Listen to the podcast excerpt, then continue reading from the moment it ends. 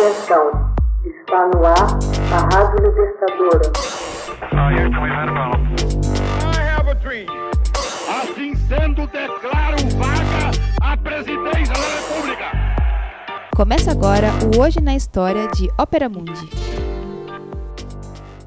Hoje na História, 21 de agosto de 1911.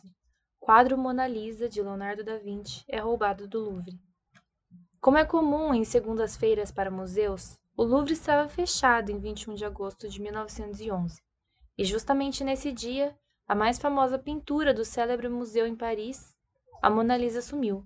Foram só dois anos mais tarde que o quadro de Leonardo da Vinci foi encontrado na Itália, com um ladrão que justificou o roubo como revanche ao butim de Napoleão Bonaparte. Nesse período no qual Mona Lisa ficou perdida, Muitos suspeitos, incluindo o poeta francês Guillaume Apollinaire e o pintor espanhol Pablo Picasso, foram presos e interrogados sob suspeita do roubo da obra-prima da pintura italiana. O curioso é que até aquele momento o quadro não atraía os milhares de visitantes que atualmente inundam o Louvre, grande parcela interessada unicamente em decifrar o sorriso da mulher retratada. Tanto que, no momento do roubo, a Mona Lisa estava em um lugar discreto no museu, isso era apreciado por entendidos de arte. Somente uns poucos funcionários faziam trabalhos de manutenção e reforma nos salões do importante acervo artístico em Paris, quando um deles, Vincenzo Perugia, se aproximou do quadro e o levou. Dois anos depois, a informação de um comerciante de antiguidades levou a polícia de Florença à província de Como, no norte da Itália. Lá, Perugia estava vendendo a pintura. Ao ser detido, ele confessou o crime e o justificou como um motivo incomum: patriotismo. O pintor disse que queria apenas levar de volta a seu país um dos maiores tesouros da arte italiana e, assim, vingar-se de Napoleão, que no século anterior teria confiscado a obra.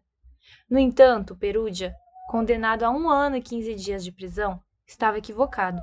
Na verdade, o próprio Da Vinci vendera o retrato Mona Lisa ao rei francês Francisco I, em 1516 por 4 mil talheres de ouro, um valor significativo para a época. O quadro passou, em anos posteriores, por outros apuros. Em 1956, um psicopata jogou ácido sobre a Mona Lisa, danificando parte inferior da obra. O processo de restauração foi demorado.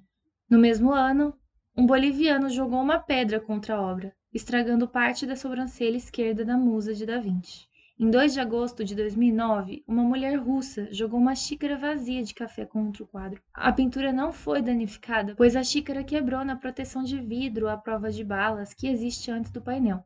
Segundo as autoridades, a mulher só fez isso porque estava indignada após não conseguir a cidadania francesa. A russa foi presa imediatamente. Hoje na história, texto original de Max Altman, organização Haroldo Cerávolo, Locução Camila Araújo, edição Laila Manoeli. Você já fez uma assinatura solidária de Opera Mundi? Com 70 centavos por dia, você ajuda a imprensa independente e combativa.